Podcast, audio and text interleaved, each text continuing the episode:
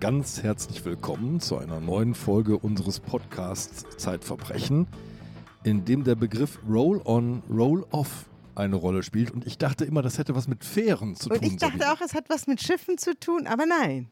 Es hat offenbar auch was mit Menschen zu tun. Man kann Und es auch ganz anders verwenden. Und wer erzählt uns das? Thomas Melzer ist wieder da, unser geliebter Amtsrichter aus Brandenburg. Der Fährmann. Der Fährmann, genau. aber nicht Charon. Der uns immer wieder aus den Tiefen der brandenburgischen Provinz das Leben mitbringt, wie es wirklich ist. Es geht aber auch schon um Höllenflüsse, sowas in der Ja. Art, oder? Ja, und um Menschen, die diese Höllenflüsse in Bewegung setzen.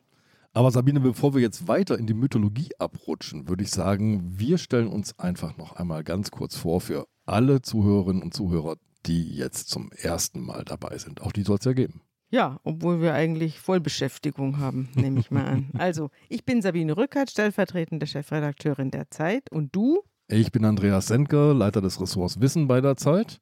Und unser Gast ist Thomas Melzer, Direktor eines Amtsgerichts in Brandenburg und hier sehr gern gesehener Gast und Autor der Zeit.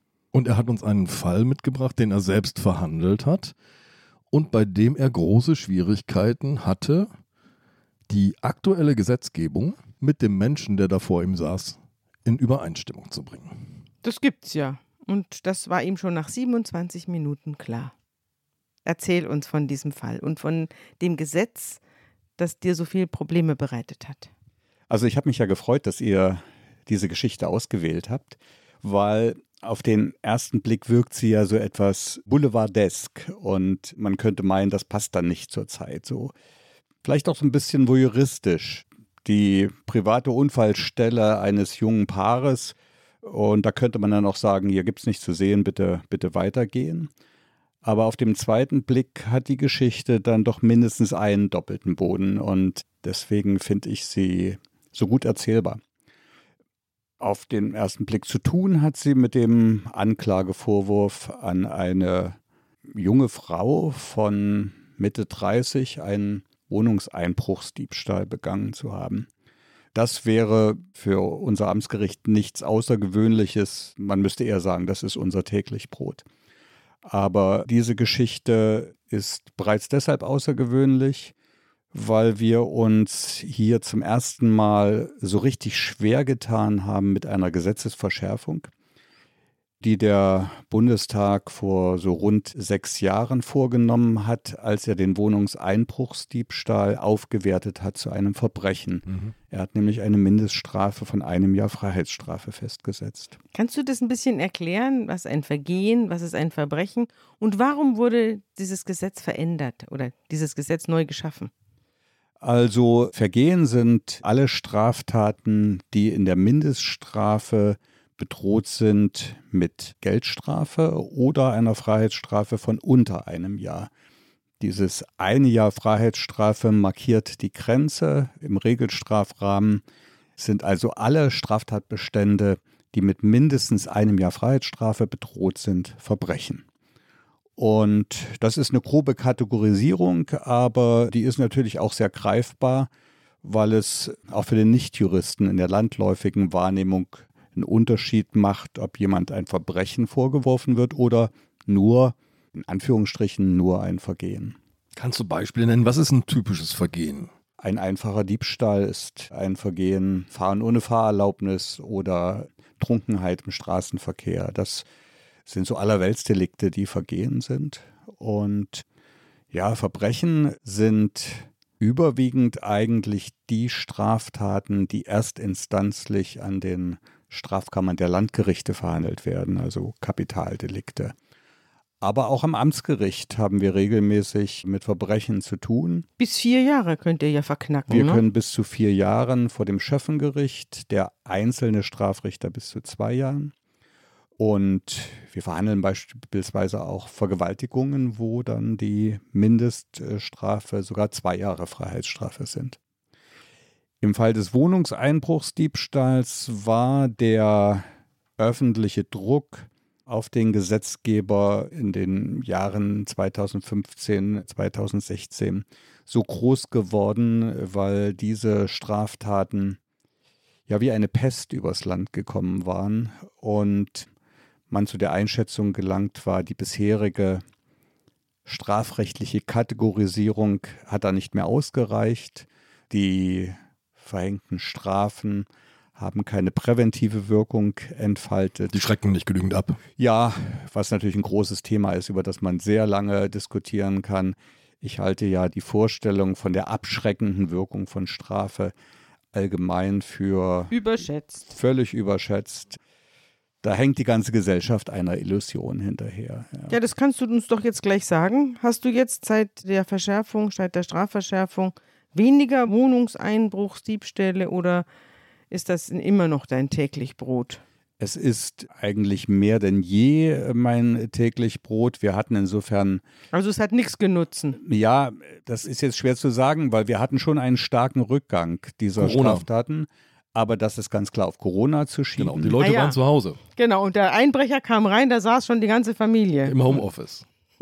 Ja, und diese Delle, die natürlich dann sich mit einer zeitlichen Verzögerung dann auch an den Gerichten wiedergespiegelt hat, die haben wir jetzt schon wieder ausgeglichen und wir haben jetzt längst wieder den Vor-Corona-Stand. Die Geschichte, über die wir heute sprechen, ist insofern auch atypisch, weil die angeklagte Täterin eine Deutsche ist. In der Praxis haben wir es wirklich nur an Ausnahmen mit deutschen Tätern zu tun. Wir haben es meist mit organisiert agierenden Tätergruppierungen zu tun. Das Auffällige und ja schwer zu erklärende ist, dass die Länderherkunft dieser Gruppierung sich ändert. Also bestimmte Länder verschwinden dann plötzlich wieder und andere kommen hinzu. Momentan haben wir es sehr stark mit Tätergruppierungen aus Georgien und Moldau zu tun. Die Polizei berichtet von eingeflogenen Banden aus Mexiko. Mit denen habe ich noch nichts zu tun gehabt. Die fliegen ist, dann mit Schatzkoffern ja, wieder nach Hause. Keine Ahnung, das ist also ein, ein neues Phänomen. Und insofern sind das in aller Regel Verfahren, in denen man Dolmetscher braucht, aber eben auch Verfahren, in denen diese abschreckende Wirkung ja sehr zweifelhaft ist, denn um eine abschreckende Wirkung sich entfalten zu lassen, würde es ja zunächst Voraussetzungen, dass die potenziellen Täter von der Strafpraxis der Gerichte wissen. Ja. Und ja. Da, da georgische Täter keine deutschen Zeitungen lesen mhm. und insofern die Gerichtsberichte nicht kennen und da ja in unseren äh, Gerichtssälen anders als früher heutzutage kaum noch Zuschauer sitzen, dringt die Kunde von den verhängten Strafen nicht eigentlich gar draußen. nicht mehr nach draußen. Mhm, also selbst wenn wir noch so drastisch urteilen würden, es würde gar keiner mitbekommen, außer denen, die im Gerichtssaal sitzen. Außerdem ist ja das Ermittlerglück bei Wohnungseinbruchsdiebstahl auch besonders gering. Ja, das ist miserabel. Wir haben in unserem Gerichtsbezirk... Werden ja alle nicht erwischt. Wir haben im Jahr 2022 eine Ermittlungsquote von 11,4 gehabt und das ist natürlich hundsmiserabel. Eine Trefferquote, ne? Da wurde also immer ermittelt, aber es kam nie was raus. Von den angezeigten Wohnungseinbrüchen sind in 11,4 aller Fälle die Täter ermittelt worden. Ja. Ich kann das aus eigenem Erleben berichten und kann auch sagen, also ich fand diese Verschärfung völlig rechtmäßig. Bei ist uns, bei dir eingebrochen Bei uns worden? im Haus ist insgesamt fünfmal eingebrochen worden in den letzten acht Jahren, glaube ich, so ungefähr. So ein Mehrfamilienhaus, Holla. fünf Stockwerke. Oft sind es die Erdgeschosswohnungen. Die Täter beobachten sehr genau, wer zu Hause ist, ob das Licht an ist am Abend und so weiter. Bei uns gab es einen Einbruchversuch. Bei unserer Wohnung, den hat dummerweise meine Tochter entdeckt.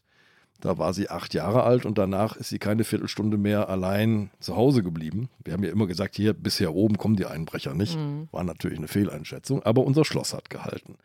Also wenn man so betroffener ist und merkt, was das auch psychisch für Auswirkungen hat, so ein Einbruch, es ist ja nicht nur die entwendete Goldkette, oder das früher mal mitgenommene Fernsehgerät, das lassen die, glaube ich, heute stehen, sondern es ist vor allem dieses, da hat jemand meine Intimsphäre kaputt gemacht.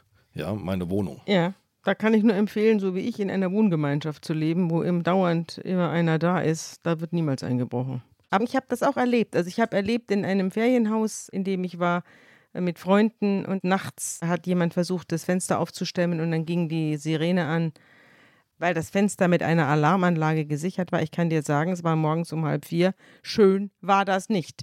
Da bin ich wie der Teufel aus dem Bett heraus und habe brüllend mich aufs Fenster geworfen. Da war der aber schon verschwunden. Nachdem wir jetzt all das erzählt haben und eigentlich uns gegenseitig versichert haben, dass ein Einbruch durchaus ein Verbrechen darstellen kann, müssen wir jetzt dringend zu Maria P. kommen. Du hast schon kurz gesagt, Maria P., so Mitte 30, ist die Angeklagte. Sie ist angeklagt des Wohnungseinbruchsdiebstahls.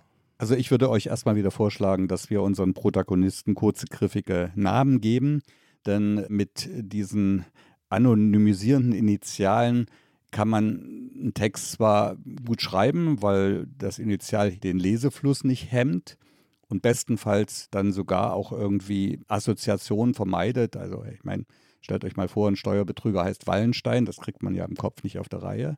Aber erzählen kann man eine Geschichte mit Initialen natürlich nicht. Also, Nennen Sie doch Maria. Also W trat P auf den C, das, das funktioniert nicht. Also Maria, Maria ist unsere Angeklagte mhm. und Wim ist ihr Lebensgefährte, auf den ersten Blick das Opfer ihrer Straftat, der Geschädigte und vor Gericht als Zeuge im Einsatz.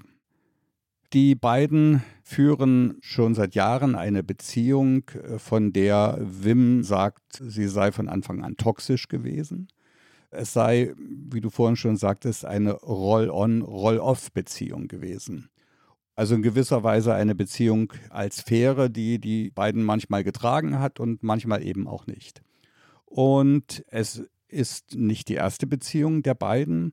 Maria hat aus früheren Beziehungen zwei Kinder zwei schulpflichtige Kinder. Sie wohnt in einem Ostberliner Stadtbezirk in einer Plattenbauwohnung. Sie hat einen handwerklichen Beruf, ist aber arbeitslos, lebt also in sehr einfachen, vielleicht sogar in prekären Verhältnissen.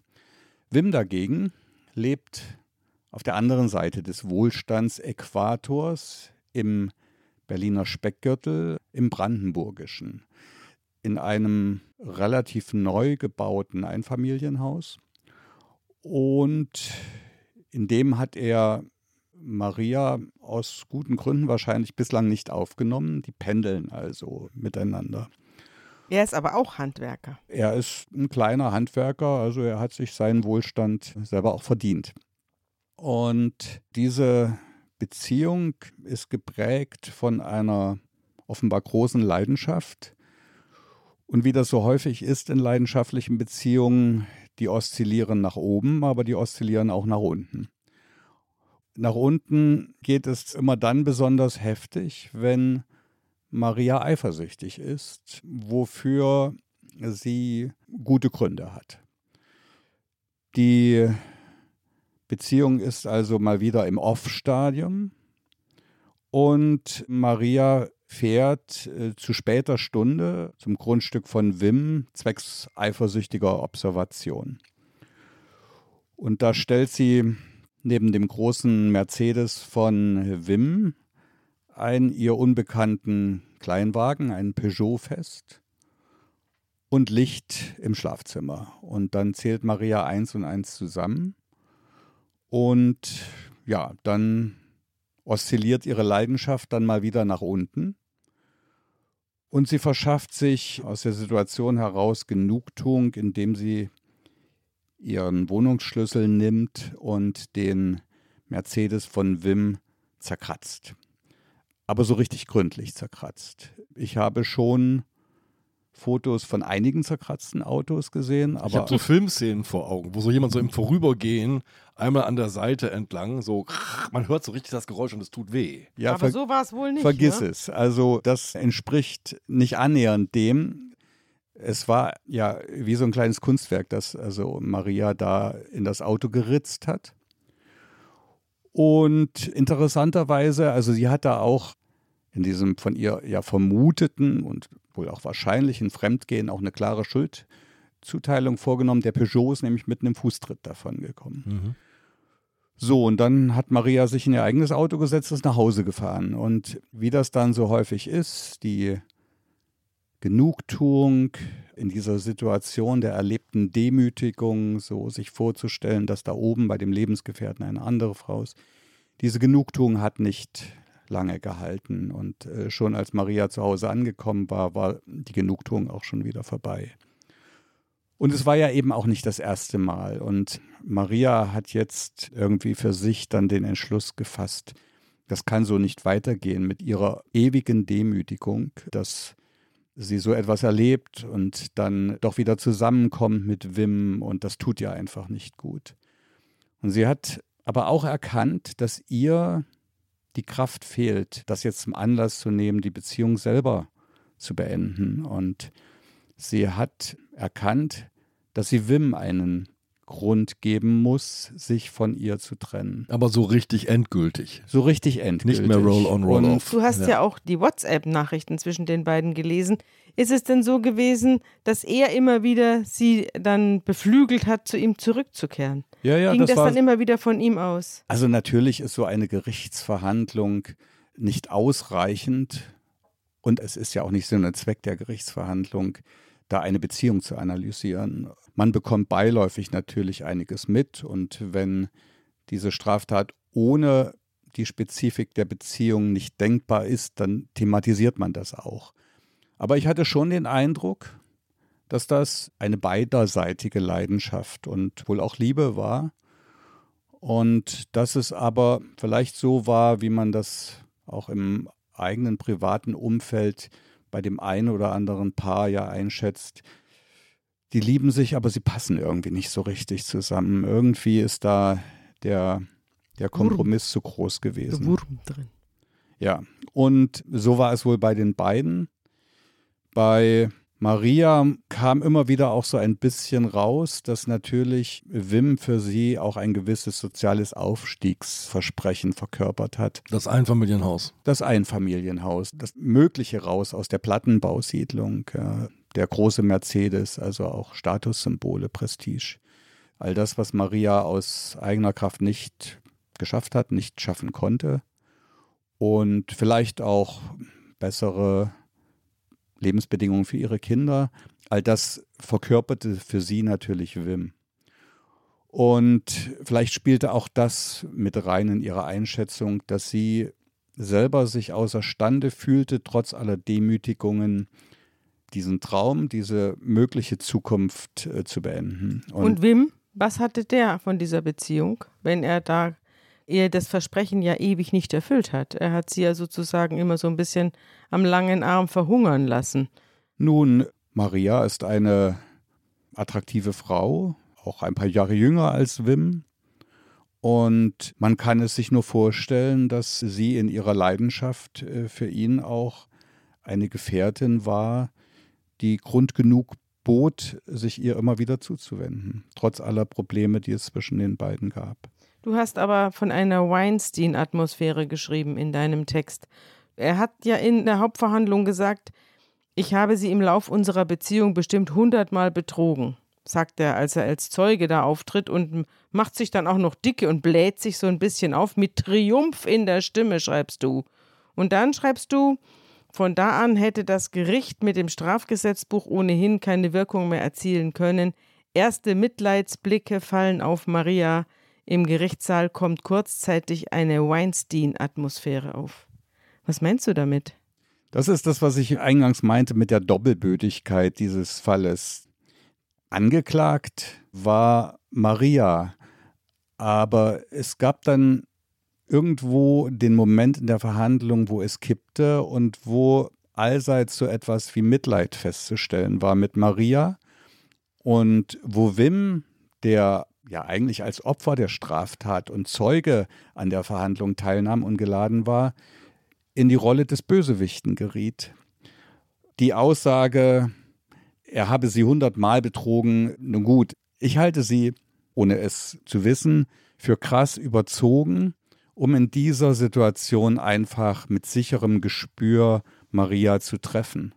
Er wollte ihr einen, einen Wirkungstreffer verpassen, was ihm eben sehr gut gelungen ist, ja.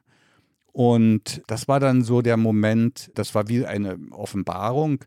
Und dass ihr da vor Gericht eine staatliche Strafe drohte, das ja, das wurde schier bedeutungslos für Maria in diesem Moment, wo der Neben Lebens dieser Verletzung. neben dieser Verletzung, ja, also wir konnten sie nicht annähernd so treffen, wie Wim sie in diesem Moment getroffen hat, mit seiner sicherlich völlig überzogenen Selbstbezichtigung. Aber da sieht man auch, dass er nach Kräften zu seinem Opferstatus beigetragen hat. Diese Beziehung war ganz klar durch ein krasses Machtgefälle gekennzeichnet. Also äh, nicht nur ein soziales, ein ökonomisches, auch verbal war Wim äußerst schlagfertig. Du sprachst schon davon, dass der Verteidiger von Maria WhatsApp-Nachrichten vorgelesen hat, die Wim bei Beendigung der Beziehung Maria geschickt hat. Also die sind jetzt hier nicht zitierfähig. Das wäre die erste Podcast-Folge, die eine Altersbeschränkung bekäme, wenn ich das jetzt hier zitieren würde. Das war nicht von schlechten Eltern. Aber auch da kam letztlich zum Ausdruck, wie die beiden miteinander gerungen haben, denn letztlich ist Maria ihm da eben auch nichts schuldig geblieben. Es gibt jetzt diesen Moment, über den wir gerade gesprochen haben. Maria kommt nach dem Tathergang am Mercedes zu Hause an. Die Genugtuung hat sehr schnell nachgelassen und jetzt kommt sie auf die Idee, sie muss ihm einen gewaltigen und nicht aus dem Weg zu räumenden Grund geben, sie zu hassen. Genau. Sie setzt sich wieder in ihr Auto, fährt wieder nach Brandenburg zum Haus von Wim und begibt sich in das Haus hinein, wo sie im Erdgeschoss eine Geldkassette weiß mit äh, einem großen Betrag. 14.000 Euro. Dass da 14.000 Euro in der Kassette sind, wusste sie genau in dem Moment noch nicht, aber dass es sich um einen großen Betrag handelt, sehr wohl. Und um dem vielleicht vorzugreifen, sie wusste auch, das behauptet sie jedenfalls, dass es sich um Schwarzgeld handelt, das der Kleinunternehmer Wim an der Steuer vorbei eingenommen hat. Also Wim war oben mit seiner neuen Flamme und hat da im Bett gelegen mit der und unten schuf Maria Tatsachen. Das Licht im Schlafzimmer soll aus gewesen sein und Maria ist Parterre rein, Geldkassette geschnappt und nach Hause gefahren. Am nächsten Tag hat sie das Geld, jedenfalls einen Großteil davon, dann auch gleich umgesetzt. Sie fuhr zu einem Berliner Gebrauchtwagenmarkt, kaufte sich einen BMW, schwarz mit Alufelgen, wie sie vor Gericht noch mit gewissem Besitzstolz verkündete. Also scheiß auf den Mercedes. Sie hat nicht gleichgezogen, aber die Differenz verkleinert, würde ich sagen. Mhm. Und daneben kaufte sie auch noch interessant zwei Rassekatzen, Mhm. von denen sie dann auch noch am selben Tag ein Foto in den sozialen Netzwerken veröffentlichte. Wozu kauft man zwei Rassekatzen? Andreas, das darfst du mich nicht fragen. Ich, Habe eine Katzenallergie. ja, das nicht, aber ich habe keinerlei Beziehung zu Katzen. Und ich habe mich das auch gefragt, weil ich habe nur das Foto der Katzen gesehen und habe auch als jemand, der sich mit Katzen nicht auskennt, sofort erkannt, zum Mäusefangen taugen die nicht.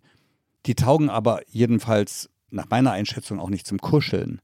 Und dann fiel mir auch nichts ein, was da noch übrig bleibt, es sei denn, Katzen, und da kenne ich mich noch wiederum nicht aus, auch als gewisse Statussymbole, als Prestigeobjekte, wofür spricht, dass sie eben postwendend veröffentlicht wurden in den sozialen Netzwerken von Maria. Anders Mhm. übrigens als das Auto. Da hat sie wahrscheinlich so vorsorglich ein, ein feines Gespür gehabt, dass sie ein Foto des Autos besser nicht veröffentlicht. Das hätte ja Fragen aufwerfen können, woher kommt der plötzliche Reichtum? Ja, aber ein Auto, mit dem fährt man ja rum. Das sieht ja jeder. Die Katzen, die sieht man nicht. Die müssen wahrscheinlich dauernd daheim sitzen. Ja, Und da muss man dann Fotos posten, damit die, dieser Ruhm auch nach draußen gelangt. So, und nachdem sie also shoppen war, ist Maria dann am Abend zu ihrer besten Freundin gegangen, die in der Nachbarschaft wohnte. Hat gesagt, du komm, wir müssen eine rauchen. Dann haben sich die beiden auf den Balkon gesetzt und Maria hat ihrer Freundin erzählt, was sich in den letzten 24 Stunden alles zugetragen hat. Inzwischen hatte Maria dann nämlich jetzt doch so ein bisschen kalte Füße bekommen.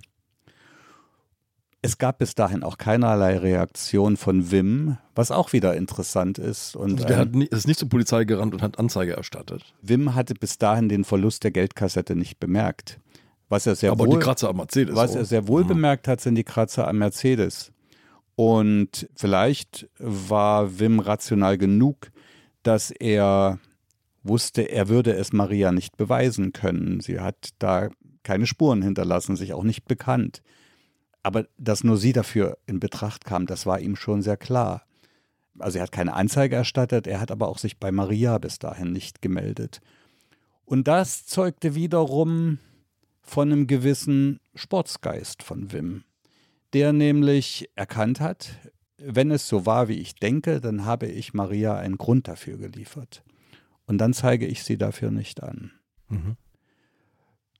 So, an der Stelle hätte die Geschichte ja zu Ende sein können, wenn es nicht diese vermeintliche Freundin von Maria gegeben hätte, die noch am selben Abend, Maria hatte kaum die Tür hinter sich zugemacht, Wim anrief und ihr brühwarm alles berichtete. Warum? Warum hat sie ihre Freundin Maria verraten? Tja, das habe ich sie auch gefragt, als sie dann bei mir im Gerichtssaal saß als Zeugin. Was war das für eine Frau? gleichaltrig, Nachbarin. Ich kenne nicht die Freundschaftsgeschichte der beiden, die habe ich nicht erfragt. Aber offensichtlich neidisch auf diese Beziehung. Ja, das ist jetzt eine Spekulation. Ja, also da kann man natürlich auf einige Gründe kommen. Vielleicht hat sie Maria, diesen wohlhabenden Handwerkerfreund, geneidet. Vielleicht hat sie andere Gründe gehabt. Man weiß es einfach nicht. Den, den sie mir auf meine entsprechende Frage dann vor Gericht angegeben hat, den kann und muss man ihr natürlich nicht glauben, denn sie hat sich auf ihre staatsbürgerliche Zeugenpflicht berufen. Haha. Und das ist natürlich eine sehr billige Ausflucht. Ich sag, was du geschrieben hast. Die elendesten Geschöpfe sitzen vor Gericht nicht immer auf der Anklagebank. Genau, denn ob man Zeuge einer Straftat wird, kann man sich nicht aussuchen. Und ob man vom Gericht in eine Verhandlung als Zeuge geladen wird, auch nicht. Und wenn man dann Zeuge ist, dann muss man aussagen, die Wahrheit. Dann darf man auch nichts weglassen, sonst macht man sich strafbar. Das Gericht ist zur Aufklärung von Straftaten sehr oft auf Zeugen angewiesen. Aber man ist natürlich nicht verpflichtet, die beste Freundin, die vermeintlich beste Freundin, ohne Not dem Lebensgefährten auszuliefern, wenn man davon erfährt, dass die Freundin eine Straftat begangen hat. Ich glaube auch nicht, dass diese Freundin diesem Missverständnis aufgesessen ist. Ich glaube schon, dass sie andere Motive hatte. Aber jedenfalls hat sie die Lawine damit losgetreten. Denn nun, wo die 14.000 Euro weg waren, jetzt ist Wim natürlich zur Polizei gegangen, hat Strafanzeige erstattet. Übrigens nun auch wegen des Autos. Also er hat sowohl den Diebstahl angezeigt als auch die Sachbeschädigung. Die beiden Anzeigen haben dann ein interessantes, getrenntes Schicksal genommen. Die Polizei hat dann also wie immer eine Akte angelegt und hat angefangen zu ermitteln, hat aber eigentlich noch gar nichts richtig unternommen. Da bekam sie nämlich schon wieder Post von Wim, der schrieb, wir sind wieder zusammen. Wir sind wieder im On-Stadium. Und aus diesem Grund nehme ich meine Strafanzeige zurück. Maria zahlt mir das Geld zurück. Sie hat einen Dauerauftrag ausgelöst über 100 Euro monatlich. Das, Hm, was das dauert ja dann ein bisschen. bis ja, da war dann aus Wims Sicht die Beziehung auch wieder auf eine längere Perspektive angelegt, ja, wenn er sich damit zufrieden gegeben hat. Aber mehr war sicherlich wirtschaftlich bei Maria auch gar nicht drin. So, und nun bekam er dann aber zur Antwort, das, was Sie angezeigt haben, ist ein Offizialdelikt, sogar ein Verbrechen. Und die Rücknahme der Anzeige eines Offizialdelikts ist nicht möglich. Was ist ein Offizialdelikt? Ein Offizialdelikt ist ein Delikt, das die staatlichen Strafverfolgungsorgane verfolgen müssen, unabhängig vom Willen des Geschädigten. In dem Moment, wo ihnen ein solches Delikt bekannt wird oder der Anfangsverdacht von einem solchen Delikt, dann müssen sie dem nachgehen, egal ob das Opfer es will oder nicht. Und gibt es ähnlich wie bei Vergehen, Verbrechen eine Schwelle, die man hier definieren kann? Ab wann ist etwas ein Offizialdelikt? Nein, das ist ziemlich klar im Strafgesetzbuch definiert. Also der Klassiker vielleicht, wo es auch am meisten einleuchtet, ist eine Beleidigung. Ja, wenn jemand eine Beleidigung anzeigt und insofern einen Strafantrag stellt, dann kann er den wirksam zurücknehmen, weil das absurd wäre, wenn der Beleidiger sich anschließend entschuldigt und eigentlich der Rechtsfrieden wiederhergestellt ist, dass der Staat dann so eine Geschichte weiterverfolgt. Ähnlich ist es bei der Sachbeschädigung.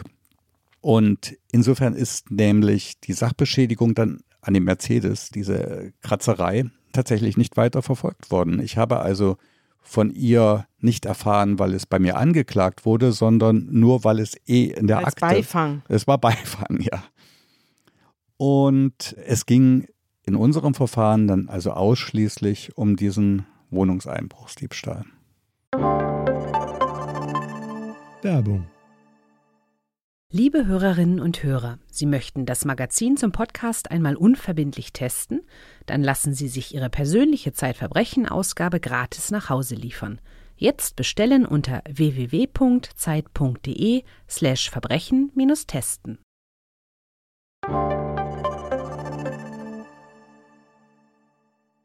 So. Und jetzt steht ihr, du mit deinen beiden Schöffen, vor der großen Frage. Was ist das jetzt? Ein Verbrechen laut Definition des Strafgesetzbuches, oder? Ja, also die Polizei hat das dann halt weiter ermittelt und der Staatsanwaltschaft übergeben. Die Staatsanwaltschaft hat das angeklagt nach ein paar Monaten. Dann landete es bei uns. Als die Anklage erhoben wurde, bekam auch ich nochmal Post von Wim. Der schrieb nämlich, ich möchte auch dem Gericht mitteilen, wir sind wieder zusammen. Ich sehe mich völlig außerstande, gegen Maria als Zeuge vor Gericht auszusagen. Ich bitte, dass das Verfahren eingestellt wird. Er hätte sich doch mit ihr verloben können, oder? Dann hätte er ja nicht mal aussagen müssen. Dann hätte er nicht aussagen müssen, aber er hätte das, er hätte Tipp. die Anklage nicht aus der Welt schaffen können dadurch. Ja, er hätte sie dann vielleicht in Beweisschwierigkeiten bringen Ja, können, dadurch, eben. dass der Hauptzeuge wegfällt. Und verloben reicht aus? Verloben reicht aus. Verloben Ja, ja. reicht aus. Aber ja. wir sind wieder zusammen, reicht eben nicht aus. Nein. Deswegen äh, sage ich's. Und ich finde es auch wichtig zu sagen, dass das Offizialdelikt deshalb weiterverfolgt wird, damit der Anzeiger nicht dem Druck und dem Machtstreben des Angezeigten ausgesetzt ist. Also zum Beispiel ein Mann haut seine Frau, die Frau zeigt ihn an und es beginnt eine Ermittlung gegen den Mann. Die Frau verträgt sich wieder mit dem Mann, geht dann hin und sagt, ich möchte meine Anzeige zurückziehen. Das ist der klassische Fall. Ich finde, an dem kann man es auch sehr gut erklären, dass das sinnvoll ist. Dass Ja, es und grundsätzlich dann- sinnvoll ist, die Strafverfolgung oder den Verlauf der Strafverfolgung nicht in die Entscheidung des Opfers zu geben. Genau, denn das Opfer kann vom Täter unter Druck gesetzt werden und so kann man dann in the long run alle möglichen Strafanzeigen wieder aus der Welt schaffen, weil die Täter daran interessiert sind. Hm. Und das, um dem vorzubeugen, gibt es den Automatismus, der einmal losgetreten, dann natürlich hier zu verrückten Sachen führt und das hören wir uns jetzt an. Ja, also auch als Anklage erhoben worden war, wollte Wim als Geschädigter dieses Strafverfahren nicht, nachvollziehbar nicht. Wir konnten ihm den Gefallen nicht tun. Wir mussten und wir haben verhandelt. In der Verhandlung dann allerdings hatte sich die Situation dann schon wieder geändert. Man war im Off-Stadium. Möglicherweise dann doch auch final. Denn jetzt hatte zwischenzeitlich Maria einen Einfall, wie sie dann also doch ausreichend großen Hass bei Wim auslösen könnte, um die Beziehung dauerhaft zu beenden. Sie hat Wim nämlich beim Finanzamt angezeigt mit der Behauptung, bei diesen 14.000 Euro handelt es sich um Schwarzgeld. Stimmte das? Das wissen wir nicht. Ich habe keine Ahnung, was aus dieser Anzeige geworden ist. Das Naja, spielte wenn für jemand uns. so viel Bargeld zu Hause hat, dann es liegt jetzt es also nicht ganz fern. Der hat den Vorgänger Ja. des Mercedes verkauft, Sabine. Ach, gut. Wim ist nicht Angehöriger jener Generation, von der ich immer noch vermute, dass da große Bargeldbeträge zu Hause rumliegen. Aber es liegt nicht fern, aber es spielte für uns auch überhaupt keine Rolle. Es war definitiv kein Geld, auf das Maria einen Anspruch hatte. Und nun hat also Wim tatsächlich auch als Zeuge ausgesagt, ungemein sachlich, fast schon gleichgültig gegenüber Maria, was dann auch schon provokativ wirkte, wie gleichgültig, wie in sich ruhend er da vor Gericht erschien. Überhaupt nicht persönlich angefasst.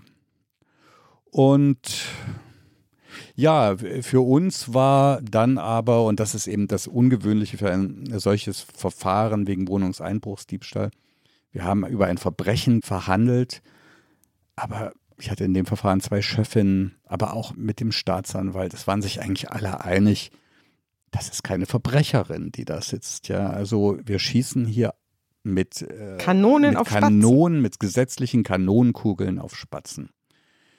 Und das wollten wir natürlich nicht. Aber nun gut, an das Gesetz sind wir natürlich gebunden. Und das, das setzt uns auch unsere Grenzen. Und manchmal, das ist natürlich so, empfindet man diese Grenzen auch als Korsett. Und das war in dem Fall so. Und da kamen wir auch nicht raus, wenn uns nicht ein zentrales Beweisproblem zur Hilfe gekommen wäre. Nämlich die Frage, wie ist denn Maria überhaupt in Wims Haus hineingelangt? Mhm. Dazu gab es nämlich unterschiedliche Angaben. Maria selbst hatte von Anfang an gesagt, sie sei über die Hintertür gegangen, die Hintertür aber offen gestanden. Dann wäre es kein schwerer Diebstahl, sondern ein ja, sogenannter einfacher Diebstahl. Da gibt es dann auch Geldstrafe. Das ist also nur ein Vergehen.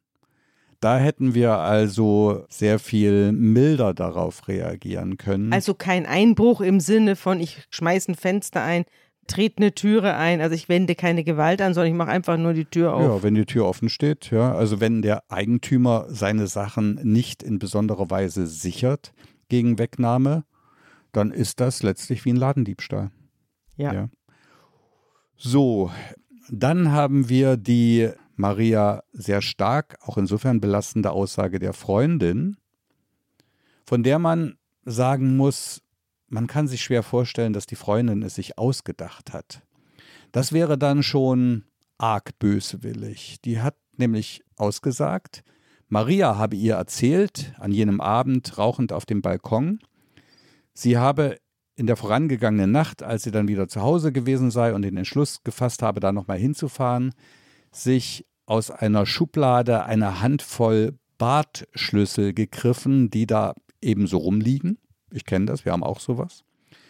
Und sei mit denen auf gut Glück losgefahren, in der Hoffnung, einer der Schlüssel würde an dieser Hintertür, von der sie wusste, da ist kein Sicherheitsschloss, würde er passen. So quasi wie ein Dietrich. Und das habe tatsächlich funktioniert. Und dann spielt es keine Rolle, dass da kein Sicherheitsschloss drin ist. Sie hat einfach dann quasi mit einem Nachschlüssel ein Schloss geknackt und dann sind wir beim Wohnungseinbruchsdiebstahl und beim Verbrechen. Aber sie ist jetzt nicht beim Schlüsseldienst, oder? Weil du hast gesagt, sie ist Handwerkerin. Langsam frage ich mich, was für ein Handwerk das ist. Nein, es ist ein anderes Handwerk. Also es hat damit nichts zu tun. Also sie ist sicherlich handwerklich geschickt. Also das ähm, ja. spielt da bestimmt mit rein. Ja, aber das ist nicht ihre Qualifikation. Und auch das ist wieder das, ähm, ja, ein bisschen verrückter in diesem Verfahren. Ganz stark entlastet wurde Maria von Wim. Der sagte, die kann gar nicht durch die Hintertür gekommen sein. Die Hintertür war von innen abgeschlossen und der Schlüssel steckte. Mhm. Die konnte man von außen nicht öffnen. Auf die Frage, wie sie dann aber alternativ in sein Haus gelangt sein soll, wo sie doch zweifelsfrei die Kassette geklaut hatte, hatte Wim nicht mal eine Spekulation parat. Unsere Vermutung, aber das war wirklich eine reine Spekulation, war, dass in dieser sehr fragilen Beziehung Maria der Cleverness durchaus nicht fremd ist, zu irgendeinem Zeitpunkt vorgesorgt hatte und sich vom Sicherheitsschlüssel der Haupttür, der Vordertür, eine Kopie hat anfertigen lassen. Aber das hat kein Zeuge behauptet. Wir hätten es auch gar nicht beweisen können. Und dann hatten wir hier so einen wirklich klassischen Fall von im Zweifel zugunsten der Angeklagten. Das heißt, die für sie günstigste Variante mussten wir unseren Feststellungen zugrunde liegen. Und das heißt, die Tür stand offen. Ein also Diebstahl. Ein einfacher Diebstahl. Mhm. Damit waren wir vom Verbrechen weg und uns eröffneten sich für die strafrechtliche Sanktionierung quasi ganz neue Räume. Und wie ging es dann weiter? Wie habt ihr die Räume genutzt? Wir haben gesagt, BMW hin, Rassekatzen her. Wir glauben, Maria, ihr ging es nicht um Bereicherung. Die Bereicherung war, so wie du es vorhin sagtest, Sabine, letztlich auch ein Beifang. Ihr ging es um Rache. Ihr ging es um Genugtuung. Und es war ja so, dass unmittelbar nach der Tat und sehr lange noch eben nicht mal Wim als Geschädigter eine Bestrafung von Maria gefordert hat. Und wenn sich das später geändert hat, dann lag das am wechselhaften Schicksal dieser Beziehung. Davon kann man aber als Strafrichter nichts abhängig machen.